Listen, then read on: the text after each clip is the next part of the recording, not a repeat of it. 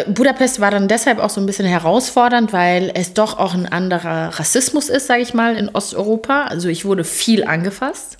Einmal wollte mir eine nicht die Hand geben. Es war so ein Rassismus, den kannte ich nur aus Büchern. Ich war so, oh mein Gott.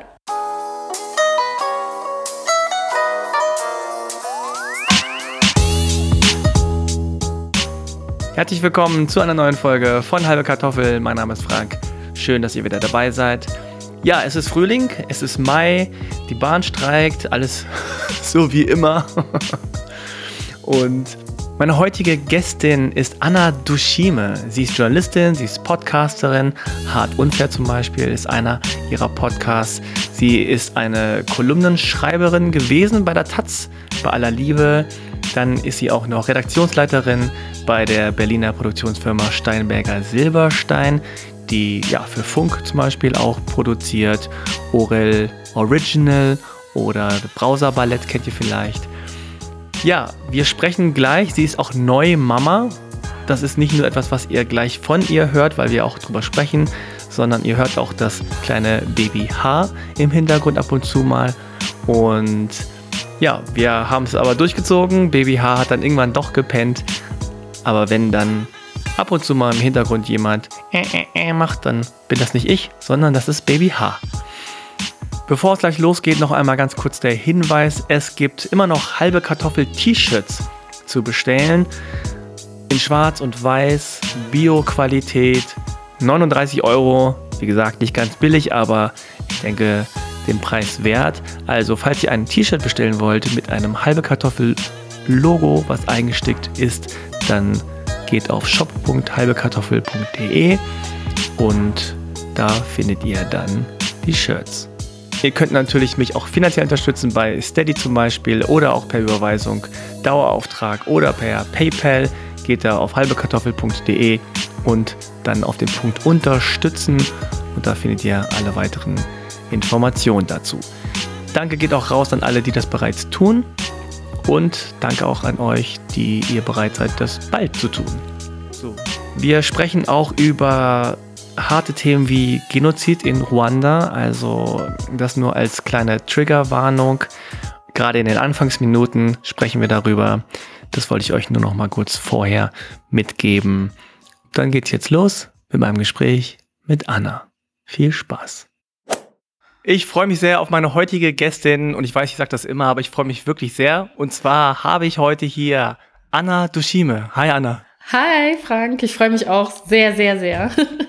ich habe gerade eine tolle E-Mail bekommen von dir, äh, weil du etwas zu spät warst und da stand drin, ich muss gerade noch Chrome aktualisieren und meinen Sohn zum Schlafen bringen. Er zahnt.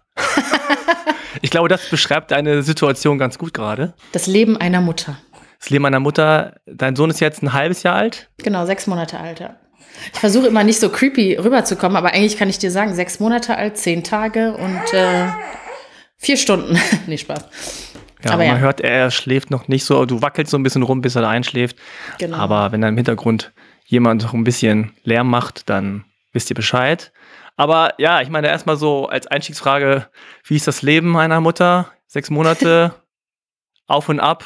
Also genau, es ist ein Auf und Ab. Es ist aber auf jeden Fall entspannter, als ich gedacht hatte. Ich glaube, oh. äh, also ich habe es mir, vielleicht habe ich es mir ganz, ganz, äh, ganz, ganz stressig vorgestellt. Ähm, oder mein Sohn ist sehr viel chilliger als gedacht, kann auch sein. Aber er schläft eigentlich ganz gut. Ich muss mal auf Holz klopfen, damit ich das nicht jinxe. Ja. Aber eigentlich schläft er ganz gut, nur heute zahnt er, wie gesagt. Ja, Zahn für alle Nicht-Eltern, das ist dann eine sehr stressige Phase, weil das Kind meistens sehr wie sagt man, gereizt ja, unruhig. ist? Ja, unruhig. gereizt, unruhig. Und dann sind die Eltern natürlich auch gereizt und unruhig. Richtig. Ja, auf jeden Fall, dein äh, Leben hat sich natürlich in den letzten sechs Monaten stark verändert und wenn du sagen kannst, dass es entspannter ist, als du dir gedacht hast, dann ist es auf jeden Fall entspannt. Egal, was du dir vorher gedacht hast. Also ich weiß nicht, ob wir jetzt in so einem Zeitalter leben, wo Mütter oder wo man äh, sozusagen zu viele, zu viele Informationen hm. hat oder so. So kann ich es mir, erkläre ich es mir manchmal. Weil ich habe natürlich irgendwie in der Schwangerschaft voll viel recherchiert, die Mütterblogs und die Elternblogs und da, da, da und dies und das. Und dadurch war ich vielleicht so ein bisschen overprepared und dann war das dann doch weil es ein relativ entspanntes Kind und wir haben irgendwie viel Spaß zusammen und ich weiß natürlich immer noch nicht alles. Äh, und es hat meiner Sicht auch nicht wirklich was gebracht, äh, mich da das wie für eine Klausur auswendig zu lernen, die dann am Ende irgendwie doch nicht kommt. Ja, lieber zu viel gelernt haben und eine Eins schreiben, als äh, überfordert sein. So. Aber ich meine, es bleibt ja immer spannend und immer, wenn man das Gefühl hat, so ja, jetzt habe ich es raus, äh, ist wieder eine neue Phase und dann ja. muss man sich wieder neu anpassen. Aber ja, bevor wir direkt einsteigen, oder beziehungsweise wir sind ja schon eingestiegen, aber bevor wir dann einsteigen in dein Leben, machen wir noch die Passkontrolle. Oh, ja. Ah, hast du dein Perso denn parat? Ich habe mein Perso parat. Soll ich den hochhalten? Ja, halt mal so rein, wenn es geht. Ist ja dunkel, aber. Ja, nee, ah, man kann es nicht erkennen. Ich rate einfach Anna Dushime. Das hast Zweite, du richtig gut. Oktober 88. Yes. In Kigali. Ganz genau. Und äh, wie groß bist du? Was steht da drauf? Äh, da steht jetzt drauf 1,78. Mhm. Ich dachte aber immer, ich wäre 1,76. Okay. Aber äh, neulich beim Kinderarzt, da war so ein äh, Ding, so ein, genau. Ja, weiß ich nicht. Und da war ich so neugierig und habe mich da so hingestellt. Stellt sich aus, ich bin 1,80. Aber mit Schuhen dann? Nee, es war ohne Schuhe. Ich habe dann Schuhe Ehrlich? ausgezogen, ja. Oh wow, okay. Aber ich frage mich, ob ich gewachsen bin, ob ich mich falsch hingestellt habe oder ob ich sonst immer die Schultern so nach vorne. Es, ist, es gibt tausend Gründe, glaube ich. Aber gut eigentlich. Mhm. 1,80? Das ist schon äh, cool, finde ich. Auf jeden Fall. Und Augenfarbe? Braun, ja. Braun, okay. Also alles gut. Ja. Mein Perso ist ja gerade abgelaufen und es ist unmöglich, in Berlin einen neuen Perso zu beantragen. Man kriegt einfach keinen Termin. Das nur mal Rande. Oh mein Gott. Bitte, ich bin da absolut, ich, wir sind umgezogen vor gefühlt drei ah. Millionen ah. Jahren und wir haben uns erst kürzlich ummelden können, weil es so lange dauert. Es fühlt sich an wie, wie ein Lottogewinn, als ich diesen Termin bekomme. Also ich hatte erst einen Termin in, weiß ich nicht, drei Monaten und dann habe ich mal so nachts die Seite genau, refreshed, genau. wie ich das dann immer, immer inzwischen aktualisieren, habe. aktualisieren. Ja, ey, ich bin auf Toilette gegangen, Frank, und habe mein Handy mitgenommen und habe dann die Seite aktualisiert, mitten in der Nacht, also so völlig bescheuert. Und dann hat's geklappt und dann hieß es so, okay, so ungefähr in zwei Stunden. Und ich habe dann alle Dokumente zusammengekratzt genau. und noch ganz schnell und noch die Geburtsurkunde von meinem Onkel und was weiß ich nicht alles, was man braucht, um uns dann umzumelden. Ey, ich war so froh, als es vorbei war. Also unglaublich. Ja, ich warte noch auf diesen Moment, äh, wo aus Rot blau wird und es dann heißt, in Neukölln oder sonst wo kannst du in 20 Minuten den Perso holen. Und dann musst du alles parat haben. Also es ist echt so wie so ein, keine Ahnung, wie bei so einem Beyoncé-Konzert oder so, wo man so Tickets irgendwie ja. innerhalb von zwei Minuten kriegen muss. Also ich habe mich mehr gefreut über den Bürgeramtstermin als über meine Beyoncé-Tickets, ganz ehrlich. Wirklich. Das war auch das war schwieriger zu kriegen. Ja, eben. Also ich bin noch nicht da. Leider. Äh, und jetzt merke ich auch, was man alles mit so einem Perso machen kann, beziehungsweise ohne Perso nicht machen kann. Aber gut, das ist eine andere Story. Also das hat wir geklärt. Kigali führt natürlich zu weiteren Fragen und vielleicht zu der Frage, die irgendwie immer im Raum steht. Und zwar, wo kommst du denn eigentlich her? Ja, aus Kigali, wie du schon gesagt hast. Genau, also ich bin nicht in Berlin-Charlottenburg geboren, äh, wo ich mich heute befinde. Ähm, ich bin in Kigali geboren und auch aufgewachsen und bin mit elf, nee, zehn oder elf Jahren nach Deutschland gekommen. Und dann aber hatte nicht das große Glück, wie meine Vorgästin Camilla Schako äh, nach Köln zu kommen oder in eine größere Stadt, sondern richtig in so ein kleines ja, so klein ist das gar nicht, 25.000 Einwohner, aber es hat sich mhm. auf jeden Fall kleiner angefühlt. Ähm, so ein äh, Ort am Niederrhein namens Neukirchen-Flühen. Kenner wissen, an der A40 gelegen, mit einem McDonalds und einer Shell-Tankstelle. Und Flühen auch noch so komisch geschrieben, ne? Mit, mit v, v, und Y ja. und so. Und viele Leute sagen auch immer Flöin. Flöin. Ja, ich bin dann immer so, bitte. Ist doch in Holland. Ja, aber es ist direkt auch an der holländischen Grenze, ja, deshalb macht das alles Sinn. Ah, okay. Und Kigali, das wissen natürlich alle, die zuhören, ist die Hauptstadt von Ruanda? Ruanda, genau, von Ruanda. Genau. Ja. Okay. Alles klar. Dann haben wir noch den Klischee-Check. Uh, okay. Sieben schnelle, auch teilweise ein bisschen random Thesen und du sagst einfach ja oder nein. Okay. Nummer eins. Das erste, was den Menschen, also hier in Deutschland, bei Ruanda einfällt, wenn überhaupt, ist der Film Hotel Ruanda. Mm, ja, der Film oder dann thematisch verwandt eben der Genozid in Rwanda. Hm. Die zwei Sachen. Hm? Nummer zwei, du hast sehr gemischte Gefühle gegenüber Ruanda. Nee, ich habe eigentlich eindeutige Gefühle gegenüber Rwanda. Okay. Positive nehme ich an. Ja. Nummer drei, deine Familie ist traumatisiert vom Genozid an den Tutsi. Ähm, ja, doch, kann man schon so sagen, ja. Nummer vier, Klassiker, du hast in Deutschland viel Rassismus erlebt. Definiere viel. ähm, ja, doch. Ich würde sagen, eine gesunde. Die gesunde Mischung, gesunde, gesunde Mischung. alles dabei, ja. subtil, direkt. Ja, okay. ne, so eine gemischte, eine bunte Tüte an Rassismus, habe ich erfahren. Nummer fünf, du bist in den Journalismus hineingerutscht. 100 Prozent, ja. Okay. Nummer sechs, Humor ist eine von dir beliebte Problemlösungsstrategie. Oh ja. okay. Vielleicht die Problemlösungsstrategie. Okay. Die einzige. ja, ich habe nichts anderes. Ach so, mal jetzt.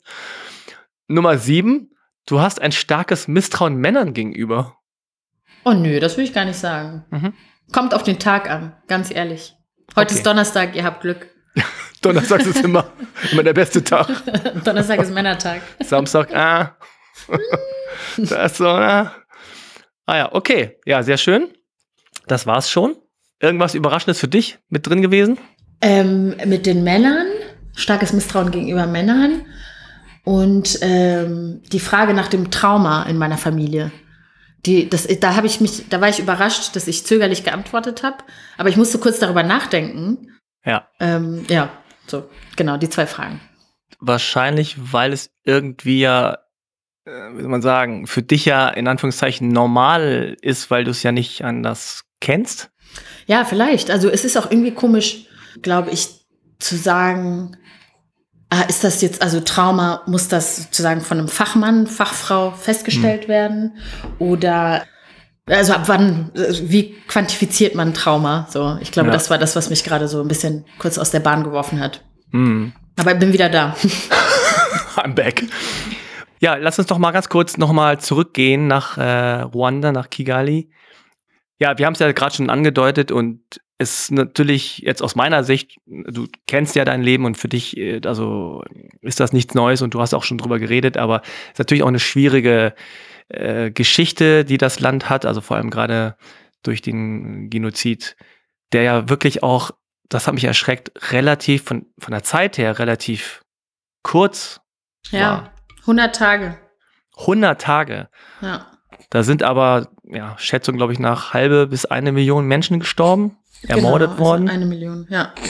Was ja echt, also unvorstellbar äh, ist. Und was hast du denn so für Erinnerungen an Ruanda? Also nicht von deinen Reisen später, sondern von früher. Hast du da Erinnerungen dran? Ja, es ist immer so ein bisschen schwierig. Also ich war fünf, als mhm. der Genozid passiert ist. Und da frage ich mich immer so, jetzt auch vor allem als Erwachsene, wie sehr sind es meine eigenen Erinnerungen oder wie sehr ist das durchmischt mit Erzählungen von anderen, von Erwachsenen, vor allem von meiner Mutter oder von anderen Verwandten, Nachbarn und so weiter ich sag immer, das hört sich so ein bisschen zynisch an, aber so bis auf den Genozid hatte ich eigentlich eine ziemlich schöne Kindheit. Und daran äh, habe ich auch vor allem Erinnerungen. Also ich habe Erinnerungen an meinen Vater, ich habe Erinnerungen daran, wie wir mit seinem Fahrrad durch die Stadt gefahren sind. Ich habe als Kind unfassbar viel Brot gegessen. Und nee, daran habe ich halt Erinnerungen. Ne? Mhm. Und äh, an den Genozid selbst habe ich auch so vereinzelte Erinnerungen, aber da weiß ich manchmal nicht, ob das wirklich Erinnerungen sind oder ob das, weil das eben eine Phase meines Lebens ist, die sehr viel besprochen wird, mhm. in meiner Familie, aber auch außerhalb. Und ich glaube, da mischen sich dann einfach auch so viele Ebenen. Ne? Ja, aber immerhin gut, dass darüber gesprochen wird. Ja, ich glaube, das hängt vor allem damit zusammen, dass meine Mutter äh, Traumatherapeutin ist. Und mm. also sie hat sich nach dem Genozid sozusagen dazu ausbilden lassen. Dafür sind wir nach England gezogen, da hat sie studiert, eben als Antwort darauf, also in ihrem Job vorher, ähm, da hat sie für eine NGO gearbeitet, für eine Nichtregierungsorganisation. Und ähm, die war dann halt nach dem Genozid, äh, war sie überfordert, wie viele andere. Hey, apropos überfordert. Spaß, warte mal. ne? Ähm, genau, da, wie viele andere musste sie dann, äh, oder ja, musste dann so überlegen, ne, was, was für einen Sinn hat mein Beruf denn eigentlich noch angesichts der Katastrophe und dem, was passiert ist. Und hat dann eben ähm, echt kurzerhand äh, umge, umgeschult und umgesattelt und mhm. äh, hat eine Organisation gegründet, die sich insbesondere den Witwen und ähm, den Waisen im Land widmet.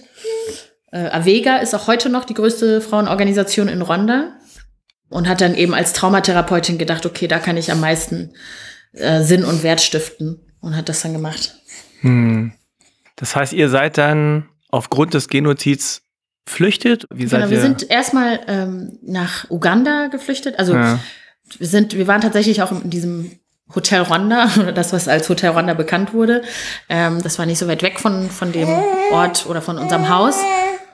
Und deshalb sind wir erstmal dahin und dann in dem, ich nenne es jetzt mal der Einfachheit halber Hotel Rwanda, eigentlich ist es äh, Hotel Mikolin, also 1000 Hügel.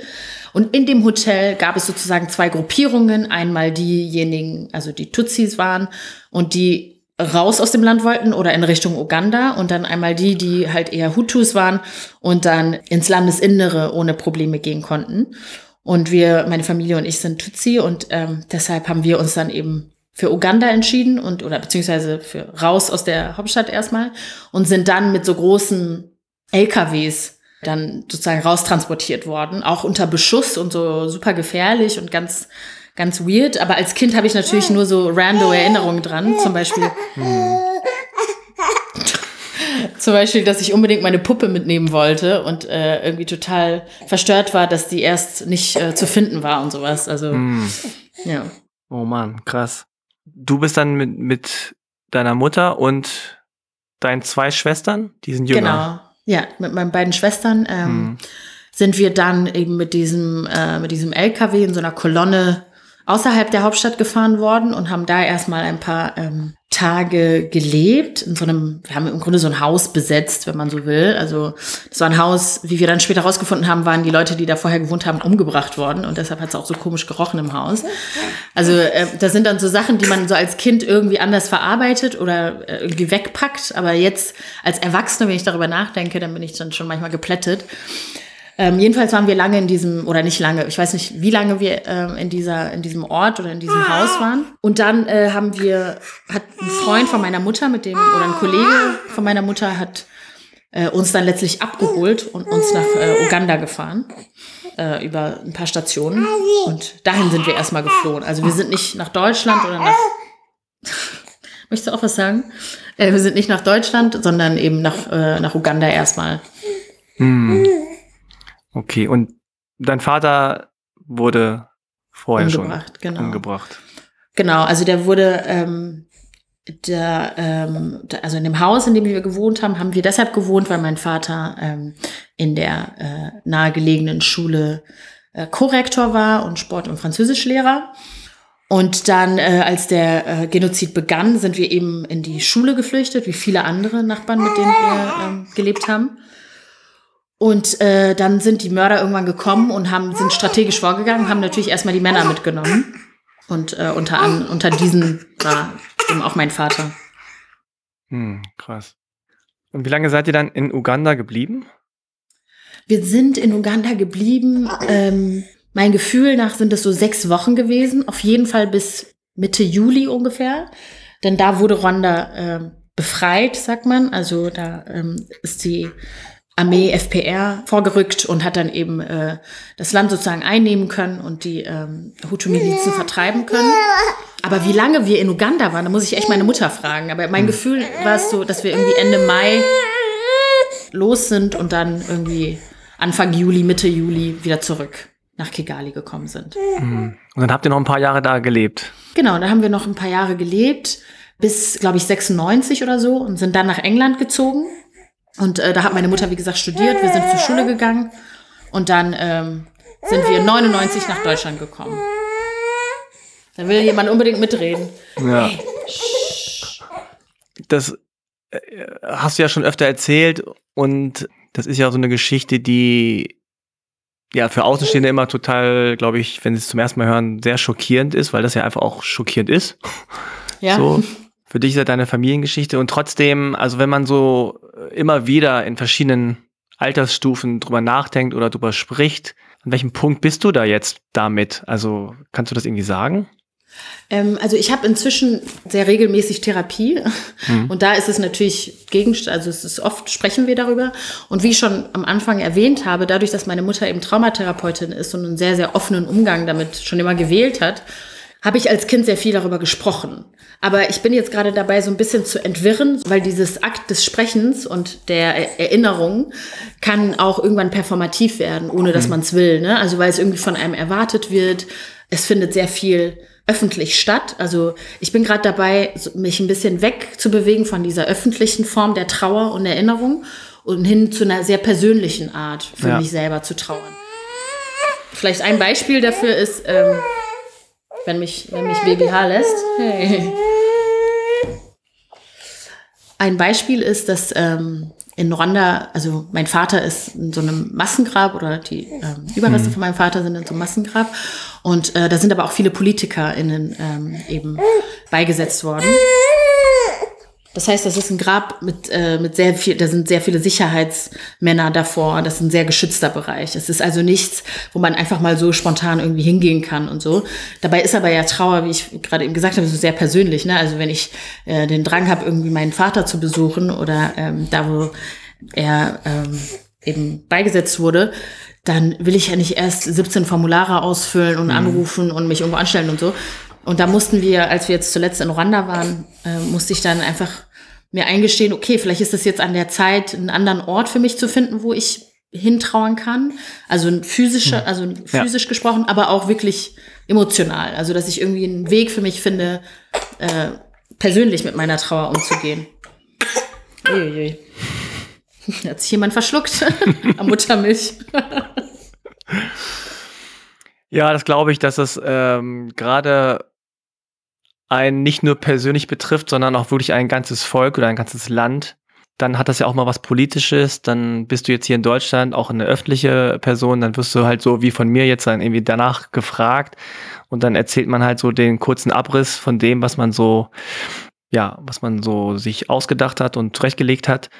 Und ich glaube auch, dass das ja äh, schwierig ist, dann wirklich nochmal so für sich zu gucken, okay, auseinander mhm. zu friemeln, so wo sind denn überhaupt diese Gefühle eigentlich, die da vielleicht sein sollten oder die da vielleicht irgendwie, ich denke, da, die da irgendwo waren oder jetzt nicht mal richtig rauskommen oder wie auch immer.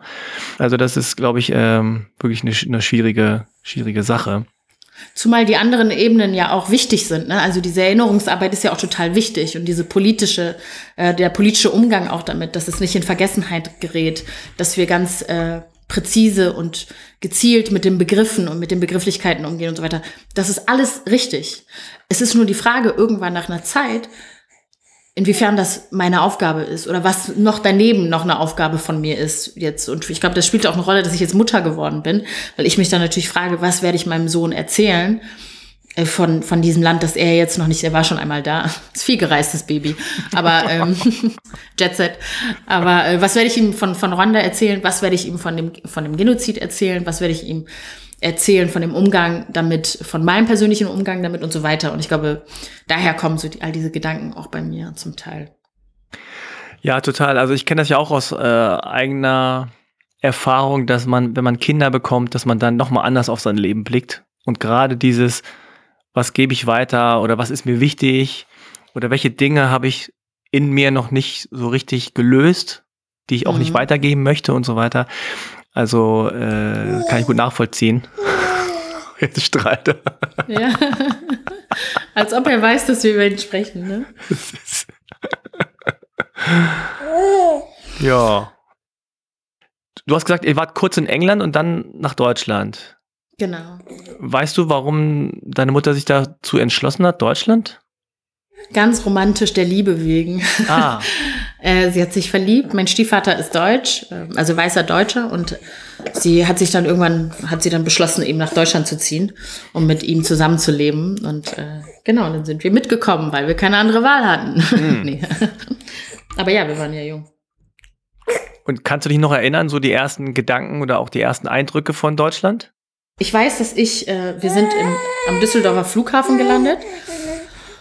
Und ich weiß, dass ich die ganzen Schilder gesehen habe auf dem Weg, ähm, auf der Autobahn, auf dem Weg von Düsseldorf dann eben nach Neukirchen-Flühen und dachte so, oh mein Gott, so in diesem Land die einfach mal so ohne Vokale aus, weil so diese ganzen Namen Düsseldorf oder da waren so viele Konsonanten hintereinander und ich dachte so, wissen die, dass Vokale existieren oder like what's happening here? Das macht es alles ein bisschen und, einfacher, Leute, wenn da so ein paar Vokale ja. zwischen sind.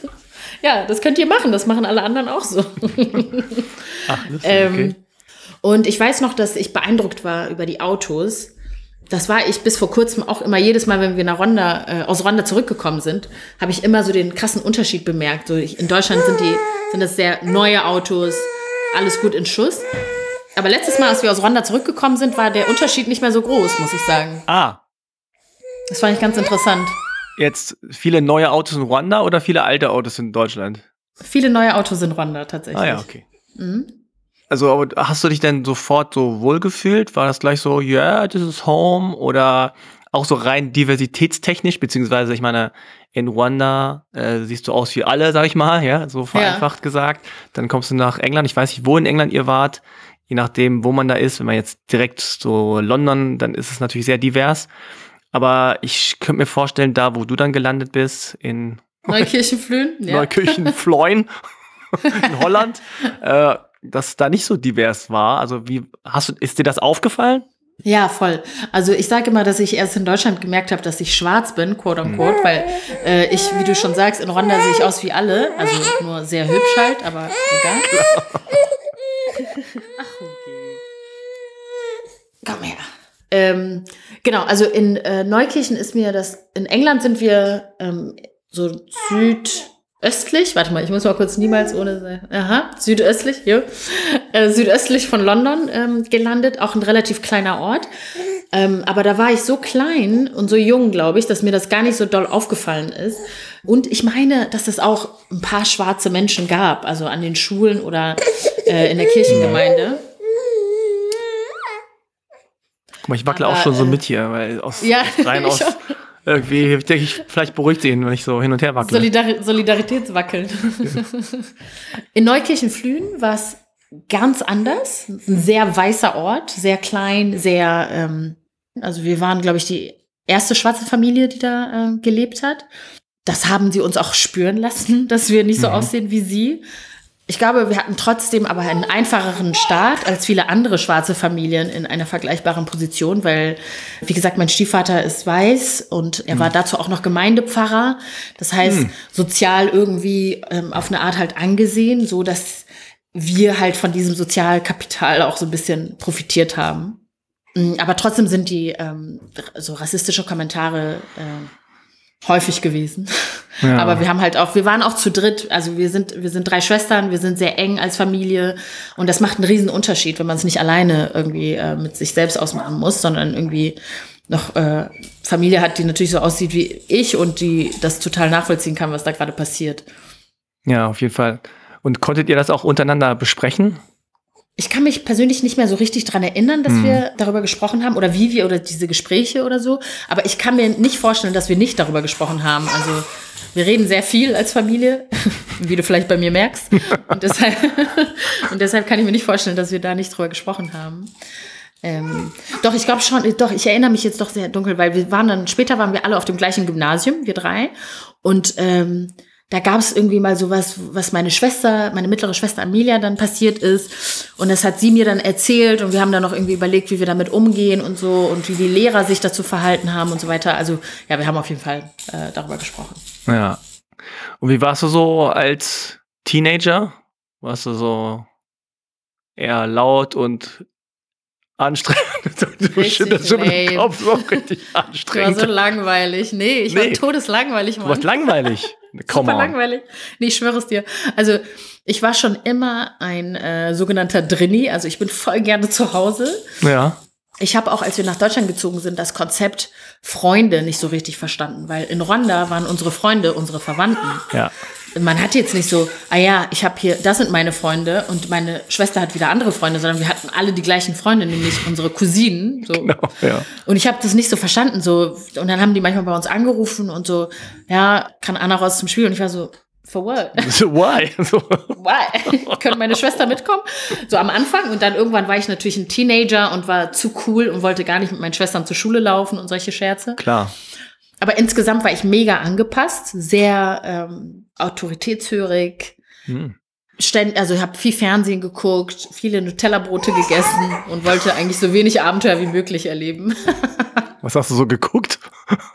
Boah, was habe ich nicht geguckt?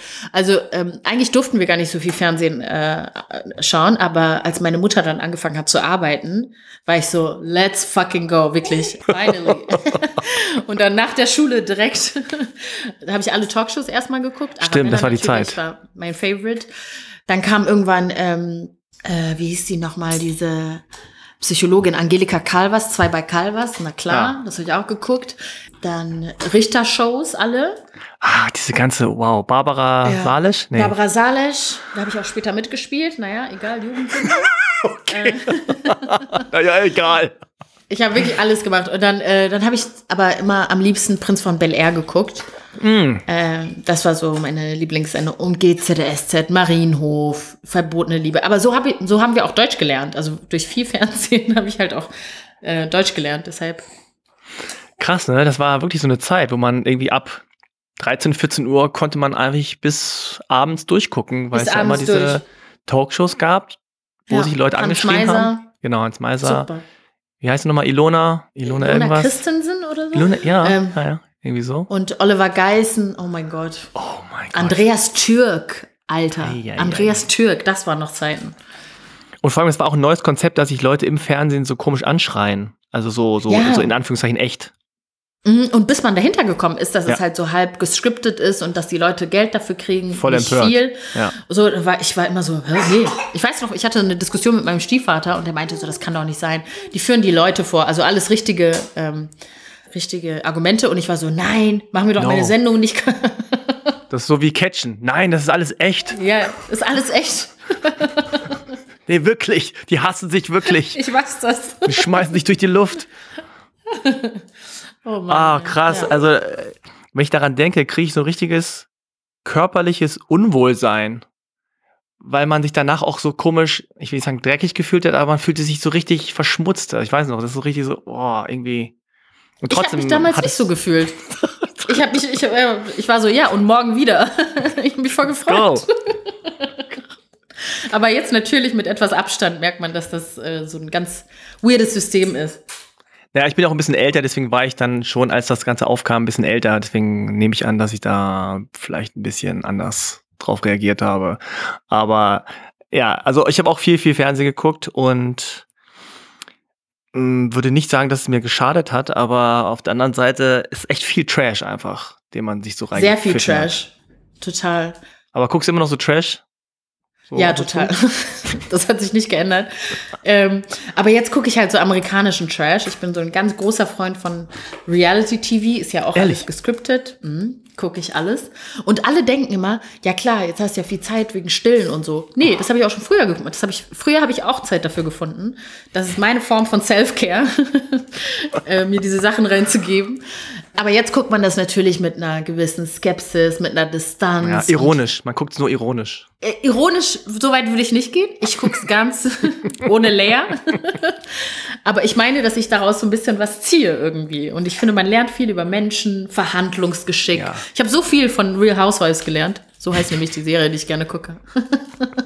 ja, Milieustudie, sagt man dann immer. Genau das, genau das. Ja. Das ist Arbeit, was ich hier mache. Ja. Aber okay, das, es erstaunt mich, dass du jetzt von dir selber behauptest, dass du so angepasst und brav warst. Wie waren deine Schwestern? Waren die auch so oder haben die die Sau rausgelassen? Und also ich glaube, ich war so ein typisches, äh, eine typische afrikanische Erstgeborene. Jetzt ja. sehe ich auch so lauter Memes überall und denke so, oh Gott, es gibt noch mehr von uns. Also ich war nicht, bin nicht die Einzige. Und es ist halt so dieses, man will es seinen Eltern unbedingt recht machen mhm. und ich glaube aber, dass ich auch von der Persönlichkeit eher so bin, dass ich ein großes Bedürfnis nach Sicherheit habe und, ähm, und gar nicht so eine hohe Abenteuerlust und eher so risikoavers bin. Und deshalb, es ist, war jetzt auch nicht so ein krasser Verzicht so. Also ich war jetzt gar nicht, außer als ich mit 13 angefangen habe zu rauchen oder als ich das erste Mal eine Zigarette gezogen habe. Oha. Da war ich richtig so. Da habe ich mich gefühlt wie, als nächstes kommt ein Bauchnabelpiercing Teenage Pregnancy, let's go. Habe ich mich richtig. Und dann zu Barbara Salisch. ja, endlich. Karriere machen. Aber, aber, ähm, nee, bei Barbara Salisch habe ich auch unter anderem eine Leiche gespielt. Naja. Okay. mein Durchbruch. Aber ich habe dann gemerkt, dass meine Schwestern sich auf jeden Fall deutlich mehr rausgenommen haben mhm. als ich.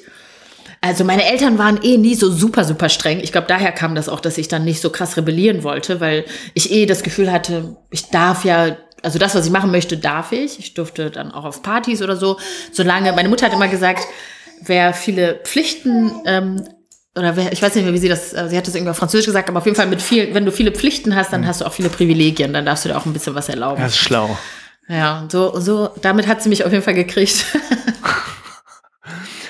und äh, was waren so deine Interessen außerhalb von Trash TV? Hast du da noch was gehabt oder irgendwelche Sachen, wo du sagst, ja, da war ich jetzt beim Sport oder ich habe Kunst oder ah. Du hast direkt meine zwei Endgegner genannt, Kunst und Sport. da war ich auch okay. so schlecht, da war ich so schlecht drin. Ich habe mal versucht, Volleyball zu spielen und habe, glaube ich, so nach zwei, zweimal aufgehört. Ähm, es war auch so, in der Schule wurde immer angenommen, dass ich sportlich bin, weil ich Klar. groß und schwarz bin. Ja. Und ich war immer, und ich wurde ganz am Anfang immer in jede Basketballmannschaft super enthusiastisch als Erste reingewählt. Und dann habe ich so gespielt. Und, alle so, oh. nie wieder. nie wieder wurde ich. und ich hatte aber auch so, oder wir hatten auch so Sportlehrer, die dann irgendwie auch so meine irgendwie uns Gazellen genannt haben, ja, afrikanische Gazellen und so lauter lauter weirder Stuff äh, und rassistische Sachen und ähm, ich glaube deshalb habe ich auch so ein bisschen so eine Aversion gegenüber Sport gehabt. Ja. Das heißt, Sport war für mich schon gestorben. Ich hatte gar keinen Bock entweder dem Klischee zu entsprechen oder komplett abzulosen. Und dann habe ich dann einfach irgendwann angefangen, im Chor zu singen, in so einem äh, Jugendchor in der Kirche. Mm. Ähm, aber auch da habe ich eher so Lip-Sync gemacht.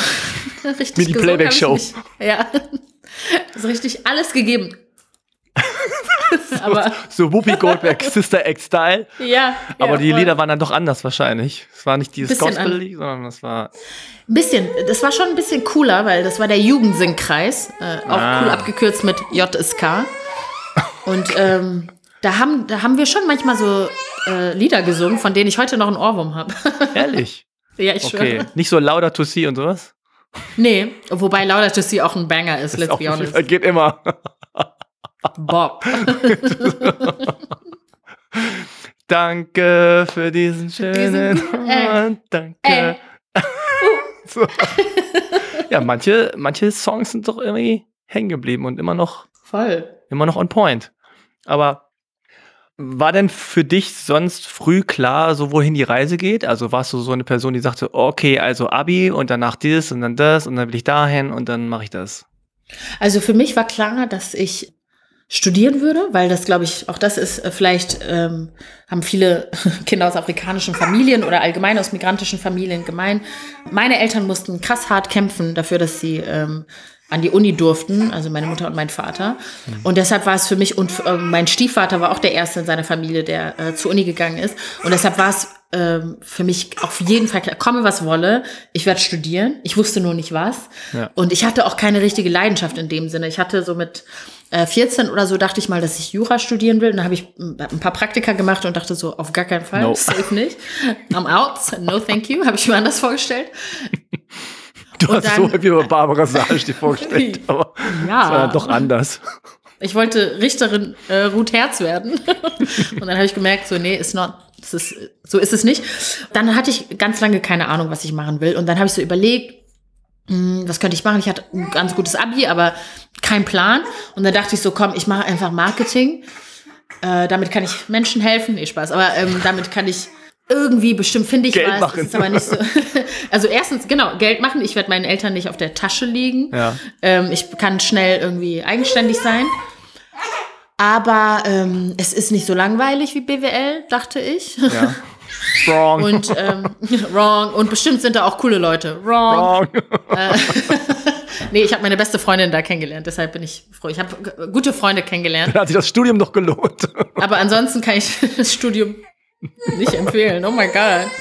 Und wart ihr dann zwischendurch auch noch mal wieder in Ruanda? Also wir sind relativ oft in Ruanda. Also meine Schwester wohnt jetzt auch ähm, zum Teil da. Also sie hat zum Beispiel dann gesagt, mm, Deutschland is not it. Also jedenfalls nicht das ganze Jahr und deshalb gehe ich dann nochmal zurück. Aber auch schon vorher waren wir immer so einmal im Jahr in Ruanda. Ah, okay. Und in Ruanda hatte ich übrigens auch dann äh, mal ein Praktikum, so eine war ich, in den Ferien mal ein Praktikum machen. Mhm. Und dann habe ich ein Praktikum bei einer an, befreundeten Anwältin gemacht und dachte auch dann so, nee, ey, Jura ist egal in welchem Land irgendwie scheiße. Das ist einfach langweilig. das ist einfach todeslangweilig. Oder auch einfach zu hart, glaube ich. Ja, und dann, ist hart. Ähm, ja, und dann bin ich äh, Marketing, tatsächlich würde ich Marketing aber immer wieder studieren, weil es mir relativ viel frei Raum gelassen hat, um alles Mögliche machen zu können. Und ah. ähm, ich glaube, dass ich halt, ja, das ist so hm. meine Theorie jedenfalls. Und wenn du dann so als junger Mensch äh, in Ruanda warst, war das für dich immer, ja, war das immer so Homecoming oder war das eher so, pff, irgendwie bin ich hier auch nicht mehr so heimisch, wie ich dachte? Mhm, es gab mal eine Zeit, ähm, als ich in der Pubertät war, wo man eh sich gerade versucht zu finden. Also ich war nie verwirrt, woher ich komme oder wohin ich gehöre. Ähm, und ich habe eigentlich immer nur versucht, beides zu vereinen, weil ich auch irgendwie das Positive in beiden gesehen habe. Die ersten Jahre in Deutschland, da habe ich Rwanda echt vermisst so und mhm. habe auch immer Briefe geschrieben, da hat man auch Briefe geschrieben, mhm. äh, Briefe geschrieben an meine Verwandten und ich habe äh, eigentlich mal das gleiche geschrieben, ich vermisse euch, ich vermisse Rwanda. Es ist kalt hier, egal zu welcher Jahreszeit habe ich das mal geschrieben.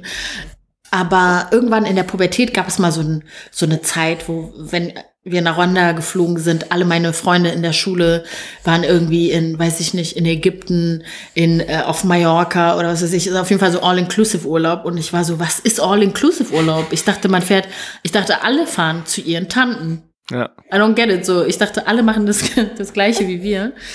Und äh, da habe ich so ein bisschen gedacht, oh, irgendwie, weiß ich nicht, entweder das eine oder das andere. So immer so dazwischen ist irgendwie blöd.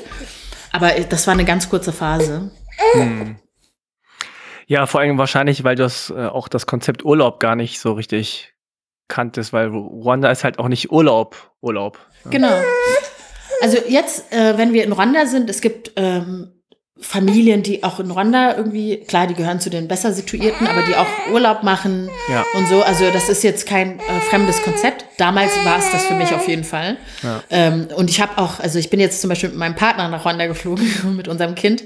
Und er war so, ja, cool, was für touristische Dinge werden wir denn machen? Und ich so, meine Tanten besuchen. Tante 1, 2, 3. Also, was meinst du? genau. Ähm, du hast ja nicht nur in Deutschland studiert, sondern auch noch im Ausland, oder? Äh, genau, ich habe in Venlo studiert. Ähm, also ist ja im Grunde Deutschland. Würden jetzt alle Neukirchen. Das ist jetzt aber Niederlande. Genau, das ist aber eigentlich Niederlande. Ähm, ist aber so nah an der Grenze, dass da jetzt kulturell kein Riesenunterschied ist. Sage ich jetzt mal, alle Niederländer werden mich hassen. Äh, Hot Take. Und dann habe ich noch ein Erasmus-Jahr oder Dreivierteljahr in äh, Budapest gemacht. Ah, wie war Budapest? Das Paris des Ostens? Das Paris des Ostens. Ähm, Budapest war in vielerlei Hinsicht eine interessante Erfahrung.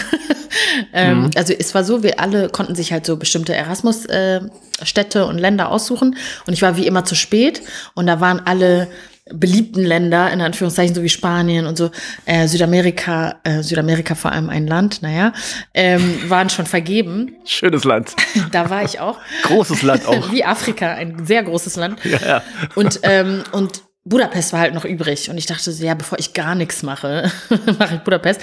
Und dann war Budapest aber sehr, sehr schön. Also architektonisch ist die Stadt wirklich sehr, sehr schön. Kulturell, die Sprache ist halt super schwer, deshalb ähm, hm. ist irgendwie so Finno, weiß nicht, so eine Finno, blablabla Familie, Sprachfamilie, also mit nichts verwandt, was ich spreche. Und deshalb konnte ich die jetzt auch nicht so gut lernen. Also ich kann nur Englisch gesprochen. Ich kann nur einen Satz sagen und zwar Nem Nem Beselek Magyar Orsak. Und ich glaube, das heißt, ich spreche kein Ungarisch. das, das hat nicht mehr war so ein richtiger deutscher Touri. nee, aber ähm, äh, Budapest war dann deshalb auch so ein bisschen herausfordernd, weil es doch auch ein anderer Rassismus ist, sage ich mal, in Osteuropa. Also ich wurde viel angefasst. Und ähm, angefasst. ja, das, also in der Tram auf dem Weg zur Uni gab es mal eine Frau. Irgendwann habe ich dann auch geschnallt, dass es diese Frau ist und dass sie das, äh, das ist ihr Ding ist, scheinbar. Und sie hat immer versucht, meine Haare oder meine Haut anzufassen. Und die ersten zwei Male habe ich es irgendwie nicht so richtig geschnallt. Und das dritte Mal habe ich mich dann immer einfach woanders hingesetzt. Und dann wurden aber sau oft Bilder von mir gemacht, einfach so in der Öffentlichkeit. Also, und das habe ich dann irgendwann halt gemerkt und ich war so, okay, krass wenn es Kinder oder Jugendliche waren, habe ich gesagt, kein Problem, Leute, ihr habt Glück. Aber ähm, bei älteren Leuten bin ich, habe ich dann manchmal die Konfrontation gesucht, aber aufgrund der sprachlichen Barrieren bin ich da nicht weit gekommen. Und das war. Gesagt, ich spreche kein, sprech Ungarisch. kein Ungarisch. Und dann auf Englisch. Und das war scheiße. Aber ähm, das war da, dadurch halt extrem frustrierend. Ne? Also wenn dir irgendwie sowas okay. passiert und du kannst dich nicht so richtig wehren. Einmal wollte mir eine nicht die Hand geben äh, im Park, die irgendwie so zu unserer Gruppe dazu kam und sich bei allen vorgestellt okay. hat. So eine ganz junge Person, also so alt wie wir damals und hat sich geweigert, mir die Hand zu geben, weil sie keiner schwarzen Person die Hand geben wollte. Also das, waren so, das war so ein Rassismus, den kannte ich nur aus Büchern. Ich war so, oh my God. Ja, das gibt's wow. auch. So, eine, so ein altmodischer ja, Rassismus. Das hat, na, sag ich mal, einen anderen Geschmackseinschlag. Wow, wow, wow. Also. Oh, krass, aber. Mhm. Okay, das heißt, außerhalb dieser Studierendenbubble vielleicht war es jetzt nicht immer der schönste Aufenthalt wenn ja, gerade sowas passiert. Also ich war dann irgendwann nach einer Zeit, war ich dann echt frustriert und auch verschlossen gegenüber den ähm, Ungarn, die ich da getroffen oder die ich dann halt so sozusagen in der Stadt oder wie auch immer erlebt habe. Und dann hatte ich aber dann natürlich, wie das Leben immer so will, dann ein Erlebnis mit der äh, Mitbewohnerin von meiner Freundin, ähm, die ich da in dem Erasmus kennengelernt hatte. Die war, kam auch aus Holland, ähm, Wendy. Und die hatte eine Mitbewohnerin und die war Ungarin und die war total nett, nicht rassistisch, total cool. Und deshalb, es ist sehr schwer jetzt irgendwie zu sagen, Buda, ganz Budapest ist so oder ganz Ungarn, also mit Sicherheit nicht. Aber ähm, mein ja. Eindruck war es leider. Ähm, und eben die, die es nicht waren, waren die Ausnahme. So, aber es kann halt mhm. auch damit zusammenhängen, in welchen Kreisen ich mich bewegt habe oder so. Ähm, das ist, kann mir nicht vorstellen, dass das ganze Land rassistisch ist. Und wie ging es danach weiter? Bist du dann äh, nach Budapest, wo bist du dann hingegangen? Nach Budapest bin ich tatsächlich nach Berlin, glaube ich, zurückgekommen. ich hatte, äh, ich habe sehr viel gefeiert in Budapest und äh, habe, man muss sagen, noch restalkoholisiert oder betrunken, man weiß es nicht, ähm, habe ich ein Zugticket gebucht und ähm, habe aber die falsche Richtung gebucht. Aus welchem Grund? Also ich war, ich muss nicht ganz bei Sinn gewesen sein und äh, okay. habe halt ein Ticket von Berlin nach Budapest ge gebucht und das war mein letztes Geld und ich hatte nichts mehr. Ich hatte nur noch so Münzen, kleine Scheine. Und dann ähm, musste ich dann mit dem Bus von Budapest zurückfahren äh, nach Berlin und war dann irgendwie so stundenlang unterwegs, hatte kein Geld für Essen, habe so Eier gegessen, die ich noch im Kühlschrank hatte, so zwölf hart gekochte Eier ich war richtig fertig, als ich in Berlin angekommen bin. Da hast du dich auch sehr beliebt gemacht im Bus. Das riecht Absolut. dann so lecker. Ja, ich war die, Mit seiner die deutsche Touristin, die erstmal im ICE zwölf, Deutsch, äh, zwölf hart gekochte Eier pellt und äh, eine Flasche Sekt aufmacht. Ja, nee, dann bin ich nach Berlin gekommen und habe äh, ein Praktikum gemacht in so einem Start-up und bin dann letztlich dann auch geblieben und habe dann ähm, da äh, meine Diplomarbeit geschrieben oder meine Bachelorarbeit und habe dann nicht mehr zurückgeschaut. Und wann kam so der, der Einstieg in den Journalismus? Mm, nee, das war noch nicht da. Also da habe ich halt gedacht, ähm, als ich dann eben in diesem Startup gearbeitet habe, fand ich so das ähm, so dieses Mikrokosmos Startup Berlin total spannend. Irgendwie fand ich das total ähm, geil, so Employee Number Three zu sein von so einem vielversprechenden Startup. Ob es dann vielversprechend war, hat man dann später gesehen. Aber ähm, das fand ich irgendwie cool und dachte so, okay, ich glaube, das wird so mein Bereich, ich bleibe hier. Ich habe damals so ähm, Country Manager gemacht. Das sind mhm. immer alle Leute in dem jungen Startup, die die Sprache sprechen von dem jeweiligen Land. Also dazu braucht es nicht so besonders viel. Mm, aber ich fand es trotzdem irgendwie interessant und bin dann erstmal da geblieben. Und dann ähm, irgendwann habe ich mit einer Freundin zusammen oder mit einer Frau zusammengearbeitet, die dann meine äh, Freundin wurde oder eine Freundin wurde. Und sie hatte eine Bekannte, die bei BuzzFeed gearbeitet hat und hat mir dann erzählt, hey, BuzzFeed kommt nach Deutschland. Ähm, du bist doch so eine nervige BuzzFeed ich war wirklich sau nervig, Mann. Frank, ich habe alle Leute unter so Buzzfeed-Quiz verlinkt und immer so Buzzfeed-Artikel geschickt und so. Bro. richtig, so Rundmails. Richtig schlimm, wirklich so. Oh mein Gott, das bist so du. so, und dann äh, meinte sie so, ey, du bist so krass nervig mit deinem Buzzfeed-Fangehabe, willst du da nicht arbeiten? Und ich so, oh mein Gott. So, ich kann dafür bezahlt werden für das, was ich sowieso in meiner Freizeit genau, mache. Das Gleiche, so. was ich vorher auch gemacht ja. habe. Nur kriege ich jetzt Nur Geld. Nur kriege ich jetzt Geld und kann äh, meine Miete davon zahlen. Und dann äh, bin ich tatsächlich zu BuzzFeed und habe ich mich dann beworben und ähm, bin dann zu BuzzFeed gewechselt. Das war, äh, so hm. bin ich dann in den Journalismus gekommen. Aber dann hast du geschrieben oder was hast du mhm. da gemacht? Also ich habe so einen Artikel, also so typische, für BuzzFeed typische, ähm, das typische Format waren ja diese sogenannten Listicles, also eine Mischung ja. aus Listen und Artikel. Und ich habe neun Links, die du deinen Freunden jetzt schicken genau, musst. Genau, damit sie nie wieder deine Freunde sind. ähm, Genau, und dann habe ich ähm, dann irgendwie probeweise so ein paar Sachen, irgendwie Listen über die AfD geschrieben und so. Also trotzdem was Politisches irgendwie. Ich wollte halt so zeigen, hey, ich mache nicht nur Katzen und weiß ich nicht. Pizza. Ähm, am Ende habe ich sehr viel Katzen- und Pizza-Content gemacht, aber egal. ähm, aber ich habe auch echt viele, ähm, also ich konnte da unheimlich viel und unheimlich schnell lernen, weil der Mutterkonzern war halt für JournalistInnen damals, muss man ja sagen, äh, extrem gut ausgestattet. Also wir hatten so ein Content-Management-System, davon haben andere geträumt. Wir konnten so schnell irgendwelche Sachen äh, vergiffen oder äh, irgendwie hochladen und so. Das war einfach äh, total, also als Journalist oder für uns äh, um die Zeit war das äh, nicht selbstverständlich und das war richtig, richtig cool. Und ähm, das hat mir großen Spaß gemacht und die Eintrittsbarrieren waren halt äh, nicht so hoch wie, wie in den anderen ähm, Newsrooms in Deutschland, wie man sich das denken kann. Also ich hätte jetzt nicht, glaube ich, ja. äh, zur Zeit so reinspazieren können und sagen können, hey Leute, ich habe so einen Artikel geschrieben. Leute, ich war in Budapest. Ja, ich war in Budapest und ich kann ein bisschen was über die AfD schreiben, wenn ihr Bock habt.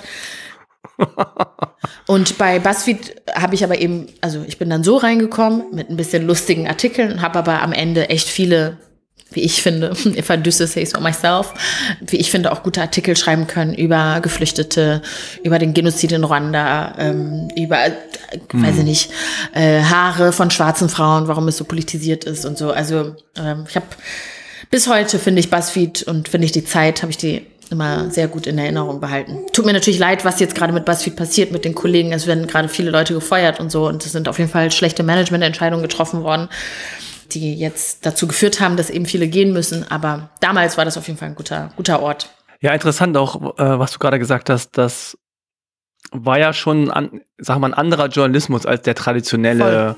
Äh, du machst ein Volontariat und dann bist du bei den öffentlich-rechtlichen oder du bist bei einer, bei dem großen Medienhaus oder ja. bei der überregionalen Zeitung oder so. Da ist das doch alles äh, doch internationaler gewesen, wahrscheinlich bei BuzzFeed und auch ein anderer Einstieg in den Journalismus.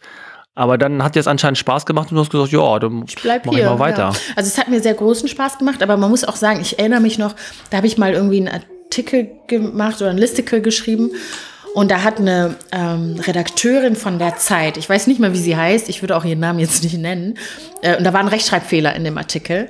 Und die hat sich darüber lustig, darüber lustig gemacht. Die hat einen Screenshot davon gemacht und hat es damals auf Facebook, die Alten erinnern sich, äh, gepostet. Und ich fand das, ich war so erschrocken darüber, mit was für einer äh, Genugtuung und mit was für einem ähm, wie sagt man, mit was für einer Schadenfreude, die sich darüber ja. äh, hergemacht hat. Und das war so meine Erfahrung. Also die alteingesessenen Journalisten aus den ähm, prestigeträchtigen Medienhäusern haben immer auf uns runtergeschaut und lololol, jetzt machen sie auch das Gleiche. Also so, das finde ich ist halt so, naja. Äh, das ist mir damals immer aufgefallen, auch auf so Journalistenpartys oder Events oder so wurden wir am Anfang extrem belächelt. Und dann ähm, wurden wir dann auch, oder wurden viele von uns, oder die Strategien kopiert auf jeden Fall. Und das ist mir dann äh, aufgefallen. Bin aber nicht lange im Journalismus geblieben, bin dann in die Werbung gegangen. ähm, Ehrlich, warum das?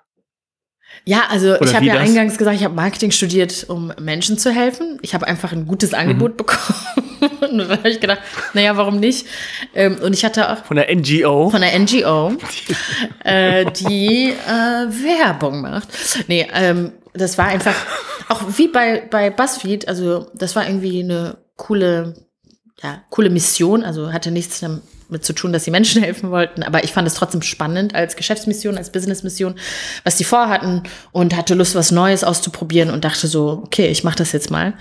Und ja, bin dann in die Werbung gewechselt und war da auch drei oder vier Jahre, glaube ich, bis ich dann letztlich zur Produktionsfirma gewechselt bin, wo ich jetzt auch immer noch arbeite, ähm, jetzt aber in Elternzeit bin Genau, und die haben, also diese Werbeagentur, für die ich gearbeitet habe, die haben halt auch viele redaktionelle Inhalte gemacht. Das war so ein bisschen der, der Punkt, wo wir uns sozusagen, wo wir Berührungspunkte hatten und warum sie mich dann auch abgeworben haben, weil sie dachten, ah, die hat doch bei BuzzFeed äh, das Internet auswendig gelernt und weiß, was so klick, klickbar, klickbar ist. Und äh, die holen wir jetzt mal rüber. Und dann habe ich da ähm, eben halt im Grunde auch so ähm, redaktionelle Inhalte, aber für Brands so mehr oder weniger gemacht und dann später dann in Videoform. Mm. Naja, irgendwie habe ich das Gefühl, dass auch in den letzten Jahren diese ganzen Branchen ja immer mehr sich verzahnt haben. Ja, voll. Also, das ist, äh, am Ende geht es immer um Aufmerksamkeit. Total. Entweder für eine Brand, für ein Produkt oder für den Artikel oder für irgendwas anderes. Und das ist, glaube ich, so vor allem das Skill. Wie kriegt man Aufmerksamkeit? Ja, Aufmerksamkeit und das leidige Wort Content irgendwie, ne? Also ja. irgendwie ist alles Content. ähm, das nervt so doll. Total. so, manchmal, wenn Leute so sagen, heute habe ich meinen Content-Tag. Was? aber ich verstehe das natürlich. Ich will auch gar nicht in so einen Influencer-Hass irgendwie aus. Finde ich auch irgendwie albern, aber ja, aber du hast vollkommen recht. Also es ist alles ist so ineinander verwoben irgendwie und äh, redaktioneller Content und in Werbung und ähm, E-Mail-Marketing und alles Mögliche. Ist irgendwie alles gleich geworden. Ah, ist auch irgendwie so ein bisschen anstrengend, dieses ganze. Es gibt halt so viel Content. Ja, ne? Ich frage mich manchmal, produzieren wir vielleicht so, wie weißt du, wie es so bei Fast Fashion jetzt so langsam das Bewusstsein gibt, so es gibt so Müllberge an Klamotten, gibt es so Müllberge an Content, die wir, den wir irgendwie ja. produzieren. Ich meine, äh, so no offense, ich habe selber 17 Podcasts oder so. Jeder hat, jeder Mensch hat einen Podcast, so gefühlt. Jeder hat einen Podcast. Und ich frage mich, wer hört, also ich höre selber tatsächlich viel Podcast, aber ich kenne total viele Podcast-KollegInnen, die das nicht hören. Und ich frage mich, wer, wenn jeder einen Podcast hat, wer hört denn dann noch die ganzen Podcasts? Also. Ja, es gibt auf jeden Fall so Müllberge an Content, den keiner konsumiert. Und auch, ich fühle mich auch manchmal so ein bisschen verarscht, wenn ich ähm, gar nichts dagegen, wenn, wie gesagt, Influencer sich, also ihr Leben irgendwie finanzieren müssen und das ist ihre Arbeit, verstanden. Aber wenn jemand so einen Text schreibt, der mich total mitnimmt emotional oder der irgendwie von dem, und dann am Ende kommt und mit dem Code, da, da könnt ihr bei Chibo auch das und das kaufen. Und dann denke ich so, oh mein Gott, also ich fühle mich ein bisschen, ja, ich fühle tatsächlich, ich fühle mich irgendwie verarscht. Ich weiß auch nicht, das ist jetzt so ein relativ mhm. neues Gefühl bei mir, dass ich das manchmal so lese und denke so, hm, bestimmt gibt es einen Rabattcode jetzt gleich oder so, ne? Ich fühle mich dann verarscht und denke so, oh, 20 Prozent. Ganz nice. Ich nehme den Code dann mit, aber ich fühle mich verarscht. Ja, klar. ja, genau. Ist trotzdem scheiße von ihr ja. oder von ihm. Aber den Code, den nehmen wir mal mit. Den Code nehme ich mit. Abspeichern. Screenshotten. Ich bin ja tatsächlich so ein, so ein Schnäppchenjäger. Ich glaube, das kommt auch durch meine Prägung. Ich auch. Aber ich habe mir gerade vier Sonnenbrillen gekauft, weil die äh, so ein Dingens hatten. Und welcher Mensch braucht denn vier Sonnenbrillen? Ich habe nur zwei Augen. Was ist los mit mir? Aber ich habe mir trotzdem vier Sonnenbrillen gekauft. Aber du kennst dich wahrscheinlich gut und weißt, von den vier wirst du mindestens zwei verlieren. Insofern yep. ist nur Vorsorge. Ja, so, so gesehen das ist wahrscheinlich auch alles günstige, oder? Das sind ja keine 200 Euro Sonnenbrillen. Nee, nee. So eine bin ich. Ich bin, ich bin da wirklich, ich glaube, ich werde mein Leben lang auch so sein. Ähm, ich dachte, wenn man irgendwann so ein bisschen mehr Geld verdient, als man früher verdient hat, dann würde sich so ein bisschen auch der Lifestyle anpassen. Das ist bei mir nicht der Fall. Ganz krass. Also. Nee, aber das ist äh, tatsächlich, glaube ich, wirklich so, dass man, also bei mir ist es zumindest so, äh, natürlich hat sich mein Lifestyle oder mein, also ich habe jetzt einfach mehr Geld als früher, klar, und dann kauft man sich auch Sachen, die man sich früher nicht gekauft hat. Aber es gibt, glaube ich, verschiedene Typen. Ich habe zum Beispiel immer für alles eine Obergrenze. Mhm. Ich würde mir, auch wenn ich es mir leisten könnte, keine Jeans kaufen für 200 Euro. Ja. Ich denke, das ist einfach Schwachsinn. Für mich auch, sehe ich genauso. So. Und, und gleichzeitig hat man auch manchmal das Gefühl, wenn man jetzt irgendwann mal nicht so viel Geld hatte, so, na, ich traue der Sache noch nicht, wer ja. weiß, ob ich nicht in einem Jahr wirklich wieder weniger Geld habe. Ja. Und deswegen ist es so, jetzt eine Jeans kaufen für 200 Euro und dann in einem Jahr so, äh. Scheiße. Und dann muss man die bei Vinted dann für 20 Euro verhökern. Also, nee, ich bin da wirklich, ich bin da ganz krass. Ich lasse mich gerne teuer beschenken. Wer möchte, darf. Das ist kein Problem. Ja. Aber ich selbst würde mir niemals, ich glaube, ich habe keine Handtasche, die mehr kostet als 50 Euro. Kein Schmuckstück, das teurer ist. Wobei das gelogen, aber ich, das, ich klaue auch viel von meiner Mutter oder so. Also ich kenne da gar nichts. Ich dachte, du sagst, ich klaue auch viel einfach so in Läden, Läden ja. weil es günstiger. Kennt ihr schon den Spartipp Clown? Ja. Spartipp jetzt, exklusiv für euch. Aber äh, es gibt so ein Running Gang zwischen mir und meiner Frau, dass ich immer sage, ich mache keinen Flohmarkt mehr. Ja. Weil irgendwann, ich habe ein einziges Mal Flohmarkt gemacht und dann meine ganzen alten Stücke, Vintage, die ich seit 20 Jahren habe, irgendwelche äh, liebgewonnenen äh, Sachen, die aber wirklich einfach alt sind, ja. wollte ich da verkaufen und du kennst ja Flohmärkte, dann kommen dann halt so Typen und sagen, hier, 5 Euro für die Jacke. Und ich bin da so sauer geworden ja. mal. Das ist eine fucking Carhartt-Jacke. die kostet so und so viel. Ich habe verschwiegen, dass die dann 20 Jahre alt ist, aber trotzdem, die ist noch gut. dann kommt er immer mit 5 Euro. Und ich hatte wirklich echt richtig Beef mit allen, die irgendwas kaufen wollen. Es fühlt sich auch so ein bisschen so, also persönlich an, weil du hast ja so Erinnerungen ja. daran. Für dich hat es ja auch einen hohen persönlichen Wert. Ich würde mich dazu, ich würde die Leute zusammenschlagen. Ich bin ehrlich. Ich würde da Titel, ich würde da so handgreiflich werden, ja. Ich kann das nicht machen. Also ich habe mich auch gerade jetzt bei Vinted übers, äh, über den Tisch ziehen lassen und bin auch so sauer aus dieser Transaktion rausgegangen, dass ich dachte so, ich brauche mal eine kleine Pause. Erstmal eine Sonnenbrille kaufen. Erstmal vier Sonnenbrillen kaufen, sonst komme ich überhaupt nicht klar. Ja, aber Sonnenbrille habe ich mir auch letztens erst gekauft und es war kein einfacher Prozess. Sonnenbrillen sind äh, special. Echt? Ich bin so eine Schnellkäuferin, deshalb gehe ich auch mit niemandem einkaufen, auch nicht ah. mit meinem Freund, mit niemandem, äh, gerade nicht mit den Menschen, die ich äh, liebe. da gehe ich nicht gerne einkaufen, weil ich werde da so schnell aggressiv. Ich weiß ganz schnell, was ich will und kaufe es und bin raus. So. Ich finde das, den Kaufprozess so cool. zu verlängern und nachzudenken. Nee, gar nicht. Bei nix, also bei Möbel. Ja, ich bin eher so Technik. Bei mir dauert alles lange oh und dann kaufe ich es und dann bin ich unzufrieden. Das ist so mein Modus. Ja, das ist so hast du meinen Partner eigentlich ganz gut beschrieben. Ich hasse es so sehr. okay. Ja, okay, back to the subject. Also ja. du bist jetzt äh, Redaktionsleiterin bei der Berliner Produktionsfirma Steinberger Silberstein, habe ich das richtig gesagt? Genau. Äh, und ihr macht so Formate für Funk und ARD und ZDF und so weiter. Ähm, und du hast auch einen Podcast, Hart ja. Unfair mit meinen Freunden. Jetzt wieder angefangen? Genau, Ari und Jelda. Ähm, wir nehmen jetzt auch bald wieder auf. Mit Jelda spreche ich morgen. Echt, ja? Übrigens. Ach, schön. Ja. Aber vielleicht noch mal kurz zu deinen äh, 17 Podcasts. Also ja. Hart Unfair ist ein Podcast, den du machst mit äh, Ari und Jelda. Genau. Und dann mache ich noch, noch, den Podcast ähm, Notaufnahme für Ärzte ohne Grenzen. Da bin ich aber auch gerade in der sogenannten Babypause, ähm, aber denke, dass ich da auch bald zurückkommen werde oder zurückkommen kann. Dann habe ich den Podcast 18 gemacht äh, für Podimo eine Weile, den Podcast 1000 erste Dates mit Studio Bummens. Und ich weiß aber nicht, ob ich das verraten darf. Ich mache jetzt auch bald einen neuen Podcast mit Oliver Polak und Samira El-Wassil, auch mhm. mit und für Studio Bummens. Ich glaube, ich darf es noch gar nicht verraten, aber ist egal. Ich habe ja den Titel nicht verraten, aber es ist auf jeden Fall ein Podcast, der bald rauskommt, Ende des Monats, glaube ich. Und jetzt darf ich es verraten. Ich habe auch bald eine eigene Show in der wow. ARD-Mediathek. Oh. Ähm, die drehen wir im Juli. Genau, so eine Talkshow mit Alkohol. Kann man so zusammenfassen. Wie, was heißt das mit Alkohol? Du trinkst. Genau. Die ganze Zeit. Ich trinke und der Gast trinkt. Und die Gästin, ja. Es ist tatsächlich ganz einfach. okay. So mal ein gewagtes Konzept, aber. Ja, naja. Ich glaube, du kriegst das hin. Nach der Schwangerschaft und nachdem ich so lange beim Stillen und so nach dieser Abstinenz habe ich gedacht, wie könnte ich am besten zurückkommen? Hm. Alkohol trinken und dafür bezahlt werden. Das ist wirklich beachtlich, dass du das geschafft hast, dieses Konzept äh, da an den Mann, an die Frau zu bringen. Aber ich wünsche dir alles Gute auf jeden Fall dafür. Das klingt nach einer guten Sache. Aber wie steckst du, oder beziehungsweise, wie ist jetzt dein Gefühl so in der Babypause, wenn man vorher in der Öffentlichkeit und, und man, man, redet, man ist gefragt äh, und man hat irgendwie kreative Ideen und man ist da so im, äh, weiß ich nicht, in, im, im Loftbüro und spielt Tischtennis und so.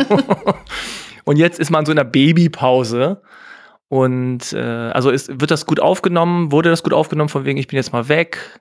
Wie fühlst du dich damit? Hast du FOMO? Diese ganze mm, Nummer. Also am Anfang haben viele Leute gedacht, dass es ein Scherz ist oder dass ich äh, äh, so einen Babybauch habe für eine Rolle. ähm, okay. Ja, ich war so, hm, I don't know, weiß nicht, wie ich das jetzt aufnehmen soll. Wie jetzt? so. Babybauch für eine Rolle? Ja, ich habe ja auch ein bisschen geschauspielert, okay. ähm, bei Browser Ballett mitgespielt und so und hier und da mal. Mm, aber ich fand das so merkwürdig, dass irgendwie keiner so richtig bei mir damit gerechnet hat, dass ich Mutter sein kann oder werde oder wie auch immer. Weiß ich nicht, wie ich das interpretieren soll.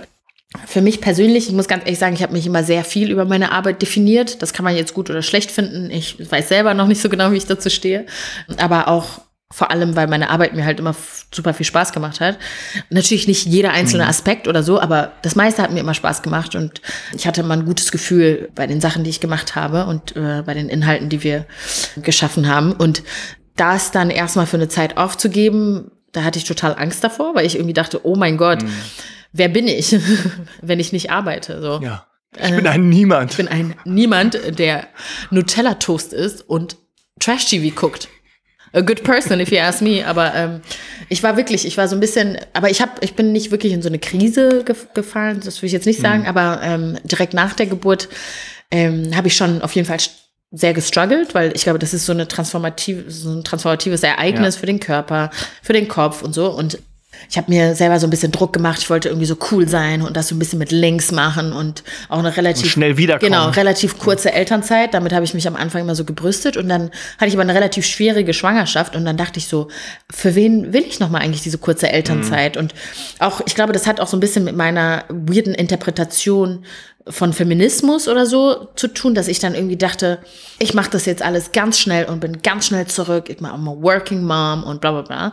Und dann habe ich aber gedacht, okay, jetzt gehe ich mal in mich und überlege, was ich eigentlich machen will. Und die Wahrheit war, ich wollte sowieso eigentlich eine Pause machen. Ich habe sehr viel gearbeitet, hatte aber nie einen guten gut, guten Grund oder einen Grund, der ja. gut genug war. Und ähm, dann dachte ich so, ey, man muss die Feste feiern, wie sie fallen.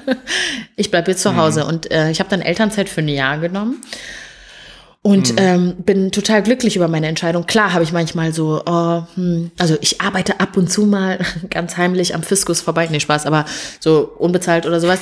Ähm, einfach weil ich das ehrenamtlich, ehrenamtlich stimmt äh, weil ich das voll, also einfach weil ich das gerne mache und weil ich es nicht komplett lassen ja. kann. Aber ähm, so ins Büro gehen, alles, was ja auch sozial mit Arbeit verbunden wird, nach der Arbeit was trinken gehen und äh, dein, mhm. weiß ich nicht, Ping-Pong spielen oder so habe ich nie gemacht. Aber sowas, klar, irgendwie fehlt das ein bisschen. Aber ich muss auch sagen, das andere ist auch echt erfüllend und bis auf heute ist mein Baby eigentlich sehr entspannt. Das heißt, wir chillen viel. Jetzt gerade ist er doch. Jetzt ist er auch eingeschlafen. Du wirst es nicht glauben. Ja, ähm, genau, und das ist aber cool für mich, tatsächlich mich jetzt irgendwie auf eine andere, mm, auf ein anderes, einen anderen Lifestyle sozusagen zu besinnen ähm, und irgendwie eine andere Seite an mir zu ähm, kennenzulernen, auch wenn sich das ein bisschen kitschig anhört. Hm, Tatsächlich ist das, wie du sagst, so ein Transformationsprozess. Mutter ist man ja nicht sofort, sondern man wächst ja auch in diese Rolle erstmal rein und die muss die Absolut. integrieren in sein ich erstmal. Total. Ja, und selbst wenn du dann wieder arbeitest, bist du immer noch Mutter. Ja, also ich merke das jetzt zum Beispiel, dass ich immer so richtig, wie soll ich das sagen? Also ich würde schon sagen, dass ich auch effizienter mit meiner Zeit umgehe, weil jetzt weiß ich ja. plötzlich, wie äh, wertvoll Zeit eigentlich ist. ähm, und ich frage mich so, was ich früher immer am Wochenende eigentlich gemacht habe. ich weiß. Ja.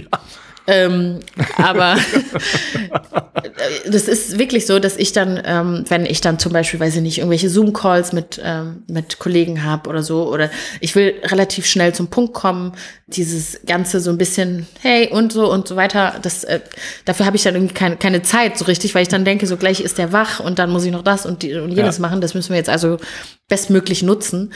Und ähm, ich muss auch sagen, also die richtige oder gerechte Aufteilung der ähm, Aufgaben ist einfach auch wahnsinnig viel Arbeit. Das ist organisatorisch auch mal so ein richtiges Ding, ja. finde ich. Und Total. Man muss dann auch gesprächsbereit sein. Das äh, verändert die Beziehung total. Und das finde ich, damit zum Beispiel habe ich gar nicht gerechnet, mit dem ganzen Orga-Kram äh, drumherum so. Das ist schon, und da kann ja. ich auch schon ein bisschen verstehen, ehrlich gesagt, dass manche ähm, dann sagen, hey, ich liebe meinen Job. Ich glaube nicht, dass es so easy wird, ähm, danach wieder reinzukommen. Und deshalb entscheide ich mich dann gegen Kinder. Es sollte nicht so sein. Und ich persönlich, ich bevor ich in die Babypause gegangen bin, war ich ja auch in einer Führungsposition in meiner Firma. Verstehe es jetzt auch als meine Aufgabe, auf jeden Fall dafür zu sorgen, dass wir eine familienfreundlichere Firma werden. Weil vieles einfach, wenn man selber noch keine Kinder hat, schnallt man das gar nicht. Denkt so, ja. wieso denn nicht? Warum können wir denn nicht den Zoom um äh, 18.30 machen? Äh, sind doch alle noch bei der Arbeit. Also so, und ich glaube, dass man halt extrem viele Talente verpasst, weil man einfach so an so weirden rigiden Strukturen festhält. Mit Covid hat das jetzt alles ein bisschen leichter gemacht. Dadurch, dadurch ist Remote einfach ganz ja. normal geworden. Mm, aber ich glaube, dass da auf jeden Fall noch viel zu tun ist. Und ähm, wenn ich wieder zurück bin, will ich auf jeden Fall auch meinen meinen Beitrag leisten, dass unsere Firma familienfreundlicher wird. Ja, das ist äh, wirklich in allen Bereichen, glaube ich, immer noch äh, nicht so cool geregelt. Also es wird besser, aber äh, gerade, äh, also gerade tatsächlich für die Frau, am Ende ja. hängt es dann an der Mutter. Und dann äh, ja, muss man das wirklich aktiv ansprechen und aktiv irgendwie Dinge so angehen, weil sonst äh, von alleine, also von Menschen, die jetzt keine Kinder haben, kommt es jetzt nicht. Nee. Äh, wahrscheinlich.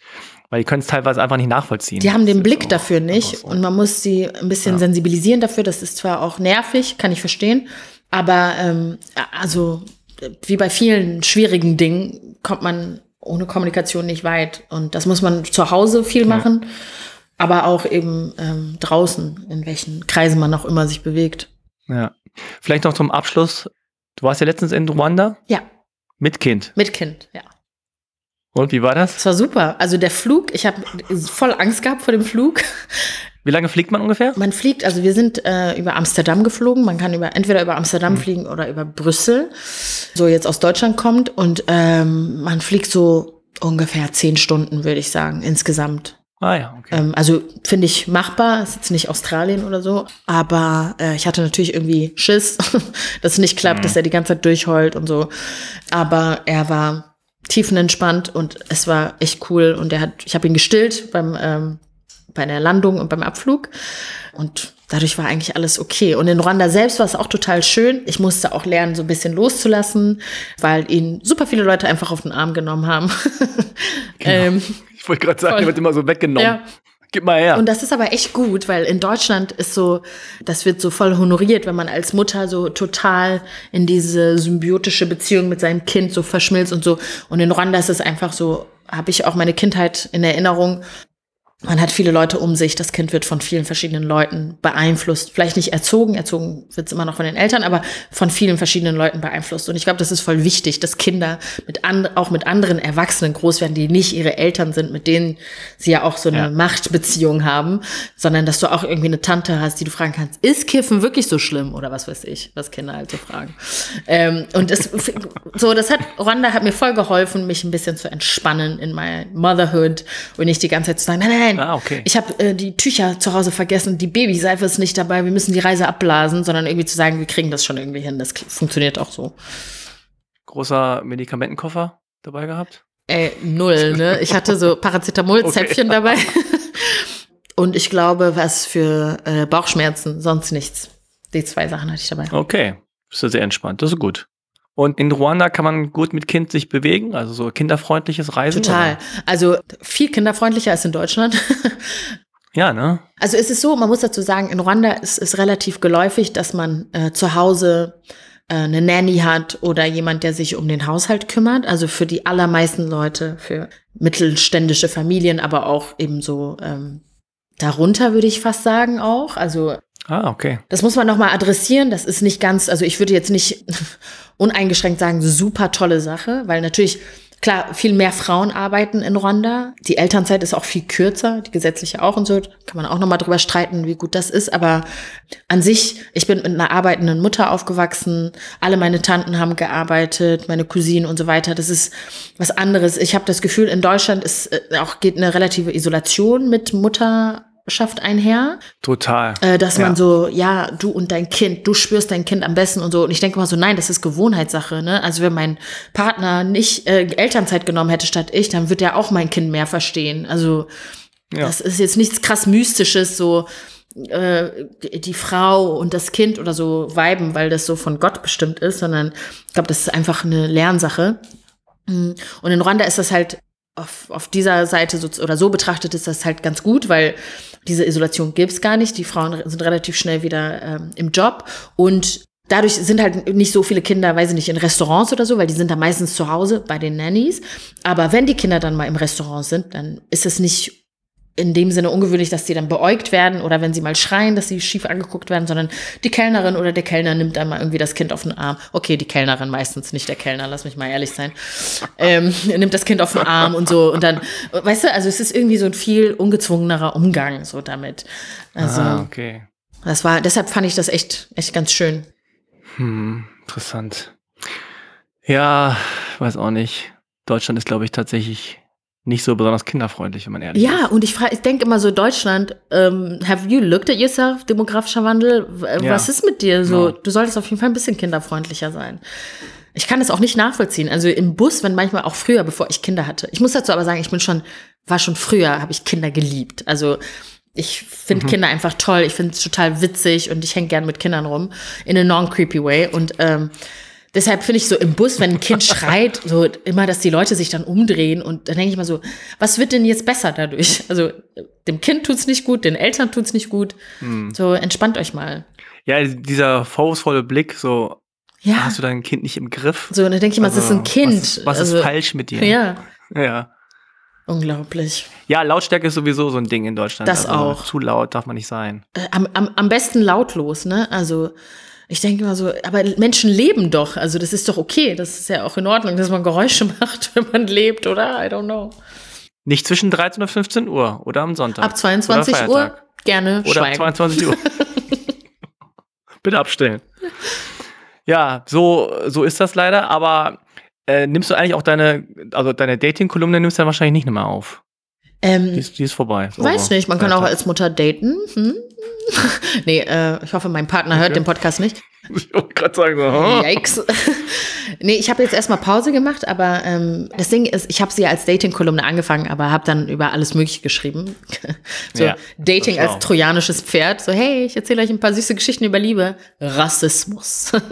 Deutschland. Ich habe ein paar gelesen, also wirklich so bestimmt 10, 12. Ich glaube, es ging nie um Dating. ich habe so eine Dating-Quote von 6% gehabt oder so. aber, aber ist cool, hat keiner gemerkt. Niemand gemerkt, also niemand hat mich aufgehalten. Äh, lieben Gruß an dieser Stelle. Aber dann kommt jetzt die Mom, die Mom. Die Mom-Kolumne. Ähm, ja, mal gucken. Also ich denke, ich, äh, wenn ich wieder darf, in Anführungszeichen, dann äh, würde ich die Kolumne auch wieder aufnehmen. Hat mir immer viel Spaß gemacht. Hm. Ich überlege gerade, ich glaube, es gibt tatsächlich auch wenig Mom-Content, da haben wir es wieder, von BPOC. Äh, ja, tatsächlich. Also ich folge einigen Müttern und ich glaube, man organisiert sich halt äh, dann anders. Also vielleicht nicht so öffentlich, aber ich bin in einer WhatsApp-Gruppe von ähm, so die so zum ersten Mal von Frauen, die zum ersten Mal Mütter sind äh, und die meisten davon sind schwarz oder biracial. Hm. Ich bin sowieso mit der großartigen Thelma Boabeng, äh, die jetzt auch in der ARD-Serie ähm, ist, wo es auch um schwarze ähm, Frauen geht, ich glaube, vier schwarze Frauen. Thelma ist eine davon und äh, sie hat so eine große Gruppe gegründet, die Black Woman X Matter WhatsApp-Gruppe ja. und da sind Stimmt. wir alle drin. Genau, also ich glaube, da holt man sich dann halt so, oder da konsumieren wir unser Content oder helfen uns gegenseitig und das findet vielleicht nicht so richtig nach äh, außen gerichtet statt. Aber heißt nicht, dass es nicht stattfindet. Aber du hast recht, es gibt nicht so viele. Ähm, also in ja, Deutschland. Ich meine, wirklich ne? so öffentlich, ja. ne? Ja, so Influencer-artig. Mhm. Ist, Na, es gibt Rola, äh, Rola Blades heißt sie auf äh, Insta. Ja, aber ist auch sehr neu jetzt. Ist ja eigentlich Sängerin. Genau, ja. stimmt. Sie ist eigentlich Sängerin, aber ähm, sie ist von ihr lerne ich extrem viel. Looks like Berlin, Linda, ähm, mhm. sie hat vier Kinder und macht auch, ist auch eine Dark, also das muss man ja auch nochmal sagen, ähm, wenn es dann ja. Repräsentation gibt, dann sind es oft Lightskin oder biracial Frauen oder Menschen. Und äh, Looks Like Berlin, also Looks Like Me, äh, ist also auch Darkskin okay. und äh, macht extrem coolen Content. Mit ihr war ich auch vorhin spazieren, lustigerweise, weil sie auch hier in der Nähe wohnt. Ach, cool. Ähm, und das finde ich halt auch schön, ne, wenn aus diesen Online-Kontakten dann auch so Offline-Bekanntschaften und Freundschaften werden, vor allem. Ja, ähm, und der total. Austausch ist einfach so ein anderer, weil wir auch also als Mütter auch immer noch schwarze Frauen sind und schwarze Mütter. Und da haben ja. wir auch andere Themen zum Teil. Auf jeden Fall. Na, auf jeden Fall wünsche ich dir noch viele ruhige Stunden, aber auch natürlich äh, lebhafte Momente mit Kind, ja. aber auch dann später irgendwann wieder bei der Arbeit oder bei einer ehrenamtlichen Tätigkeit am Fiskus vorbei. Hallo. Finanzamt Charlottenburg-Wilmersdorf. Äh, viel,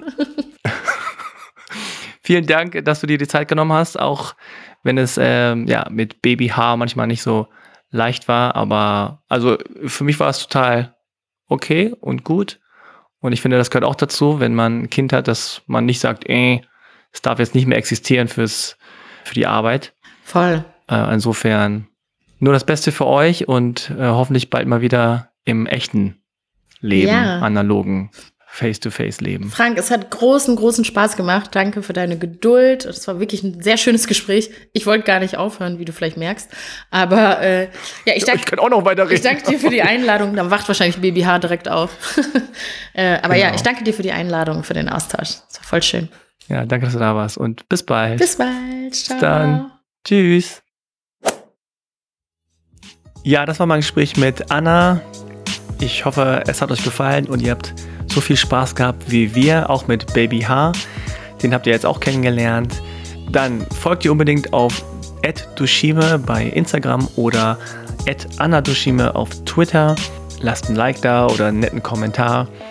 Nochmal die Erinnerung, ihr könnt T-Shirts kaufen, ihr könnt mich finanziell unterstützen, ihr könnt mir folgen auf allen möglichen Kanälen. Wie gesagt, Twitter habe ich abgemeldet, zum Glück. Dann wünsche ich euch noch eine gute Zeit und wir hören uns beim nächsten Mal. Bis dann. Tschüss.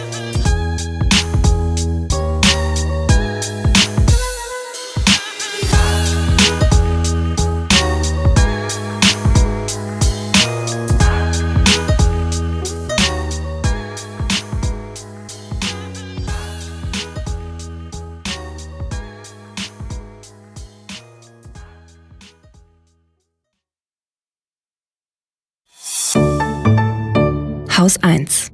Wir machen Podcasts.